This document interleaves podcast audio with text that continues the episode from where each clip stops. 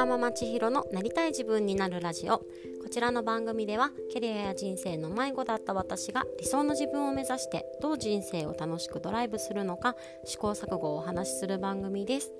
皆さんいかがお過ごしでしょうか、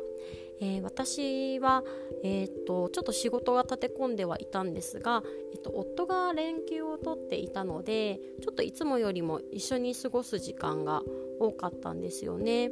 でそんな中でなんか夫婦関係というかなんかちょっと受け入れ合うっていうことがなんかできるように成長できてるなっていう感じたことがあったので今回はこの自己理解とこう他者需要についてちょっとお話ししていけたらと思いますではよろしくお願いいたします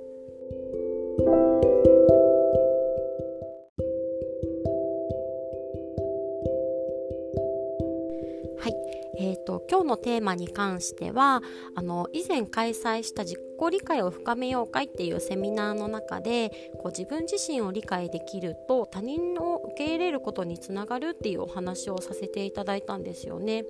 でその時あの具体的にお話しさせていただいた内容としてはあの職場とかでこうなんか私は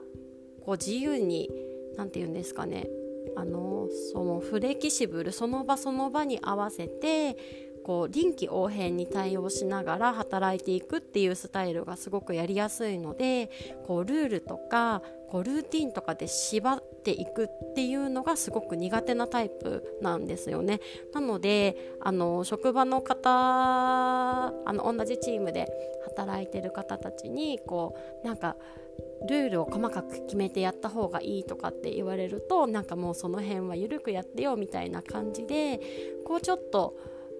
あのやり方がうまくいかないなって感じることがあったんですが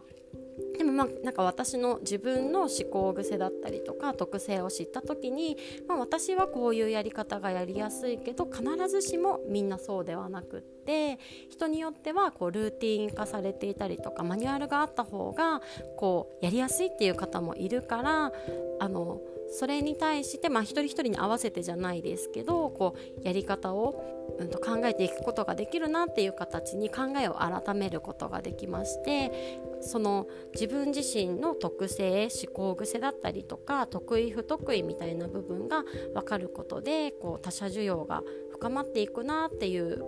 のを感じて、まあ、その中でお話をさせていただいたんですが最近ですねその夫との関係の中で、まあ、私自身はここ2ヶ月くらいずっと自分の棚卸しをしていまして、まあ、自分のことを新しく発見しては夫にシェアしてなんか私ってこんなところがあったみたいみたいな感じで 話をしていたんですけどあの夫も先日ストレングスファインダーの診断をしましてなんかお互いの強みというかこういう特性を持っているねこういう資質があるんだねみたいなのはこうシェアして話し合ったりとかはより深く知り合うみたいなことができたんですよね。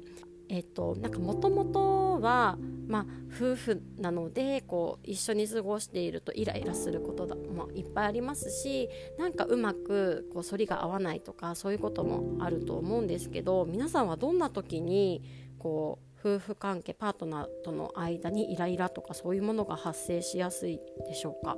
うちのこうすれ違いとかイライラのポイントでよくあるパターンは2つあってこれ私が勝手に思ってるだけかもしれないんですけど一つはあのタイミングの合わなさですね。なんかずっと家で過ごしててこう、まあ、子供たちのこういうことができたとかこうだったああだったみたいな話をこう仕事終わって帰ってきた夫にめっちゃ話したくってこうめっちゃ話したくいいからもういっぱい喋って聞いてほしいんですけどなんか夫が全然乗り気じゃなくってこう話半分みたいな感じにしか聞いてもらえなくてちょっと面白くないみたいな感じに こう感じることがあったりでも逆になんか私の方がこう疲れてぼーっとしてたくてなんか、まあ、内省を持ってるっていうのもあってなんかこう考え事とか脳内処理してるみたいな時間とかにこういっぱい話しかけられたりとかこの思考を遮られたりするとなんかちょっと一人にさせてとかちょっとほっといてほしいみたいな感じにこうなることもあってなんかそういうタイミングの合わなさっていうのがこのモヤモヤ多発するケースの一つであります。でもう一つは不完全の指摘の試合ってあの思うんですけどまあなんか私も全然完璧じゃないですし夫もまあもちろんそうなんですけどその相手の不完全な部分ってすっごく気になるんですよね。あの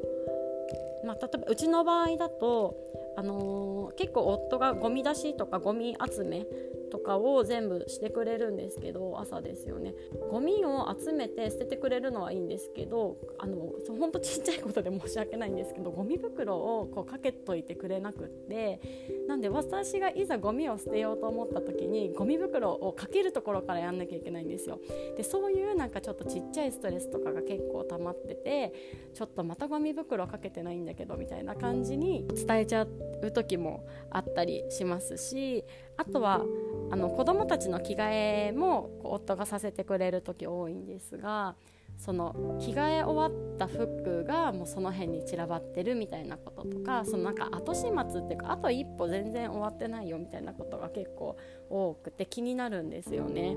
でそうなんですけどまあもちろん私も全然あの不完全というか本当にこれ話すの恥ずかしいんですけどトイレットペーパーの芯を捨てるのが苦手というか捨て忘れることがすごく多くてですねもうこれはもうずっと昔から夫に指摘され続けていることなんですよね。なんかこうついそのままあのうんとなくなったらペーパーを新しく変えるっていうところまではしますしほあのそのなくなったペーパーをトイレに補充しておくみたいなこともストックを入れておくっていう意味でするんですけどその変え終わったシーンがなんかトイレに溜まってっちゃうんですよね。でそれを結構こう夫にトゲトゲちょっとイライラしてる感じにこう指摘されたりとかするとえ別にそんなんやってくれればいいじゃんみたいなこれあのめちゃめちゃのこと言ってるのはすっごくわかるんですけどでも本当にそういう気持ちになってしまってそういうなんかちっちゃい指摘の積み重なりとか試合みたいなのがこうイライラのこう発生ポイントとして結構多くあります。なんか自分は不完全なのになぜか夫に対しては完璧を求めちゃってるのかなっていう状態だったのかなって今になって思うんですけどそれでもなんかやっぱりこう私も自分のことをだいぶ分かるようになってきてあのやっぱり最上志向があるからなのかこれはちょっと言い訳になっちゃうのか分かんないんですけどもうトイレットペーパーに関してはこう紙を補充とかしても満足しちゃって後のことはなんかどうでもいいみたいな感じになっちゃうんですよね。でなんか何回もトイレ行くしまた捨てればいいかみたいな感じになっちゃう時もあってなんかまあそういう癖があるんだなみたいなところをこうまず自分で理解しておくことができたり、まあ、自分の得意なこともあれば苦手なこともあるからなんか自分はそれでもいいじゃん別にってまず自分のことをこう理解して受け入れることができるようになると例えばこうその後にですねこう夫に「シーンまた置いてあるよ」みたいな感じに指摘されたとしても「ああなんかまたやっちゃいましたか」みたいな「ああごめんね」みたいな感じにえーと、受け止めれるようになったというか、まあ、不完自分は不完全でもいいんだって自分自身を受容することにつながったかなっていうふうに思いました。でそれをこう夫婦で共有して、まあ、夫自身も自分のこう強みだったりとか持っているものっていうのをこう再確認できたことで多分夫自身もこう私を受容してくれるようになったのかなって思うんですけどあんまりそういう指摘もしてこなくなったんですよね。でもちろん逆に私もあのゴミ袋をかけ忘れてるみたいなことも、まあ、伝えるとしてもすごいマイルドになんか冗談っぽくまたあまた忘れちゃってるよみたいな感じでやっとくねみたいな感じでできるようにもなりましたしあの夫もですねそのちょうど昨日ゴミ出しの日だったんですけどたまたま私気づいて自分で捨ててたんですよね。そしたらなんかすっごい褒めてくれてあの自分でゴミ捨てる時にわざわざトイレ行って芯が置きっぱなしにしてないかをチェックしてくれたんですよ。でチェックした結果なかったからわあちゃんと捨ててるじゃんみたいな感じですごい気づいて褒めてくれたんですけどなんかそういう感じでなんか足りないものをお互いにこう受け入れることができたからこそ、まあ、そこのフォローをお互いがすればいいやみたいな気持ちで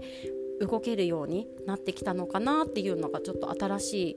発見でありました。なんかタイミングが合わない時とかもまあ自分だってそういう時もあるからっていうのを大前提として捉えることができるのでなんかああ今夫はゆっくり過ごしたいのかなとかああ今夫はすごい話したいタイミングなんだろうなって思えるようになりましたし、まあ、私自身もちょっと今ぼーっとしたいなっていう時はごめんちょっと今疲れてるからちょっとだけゆっくり考え事させてとかそういう感じで、まあ、こっちからリクエストすることもできますしそういうのを通してなんだかこう心地のいい関係が築けてるなっていう気づきがありました。は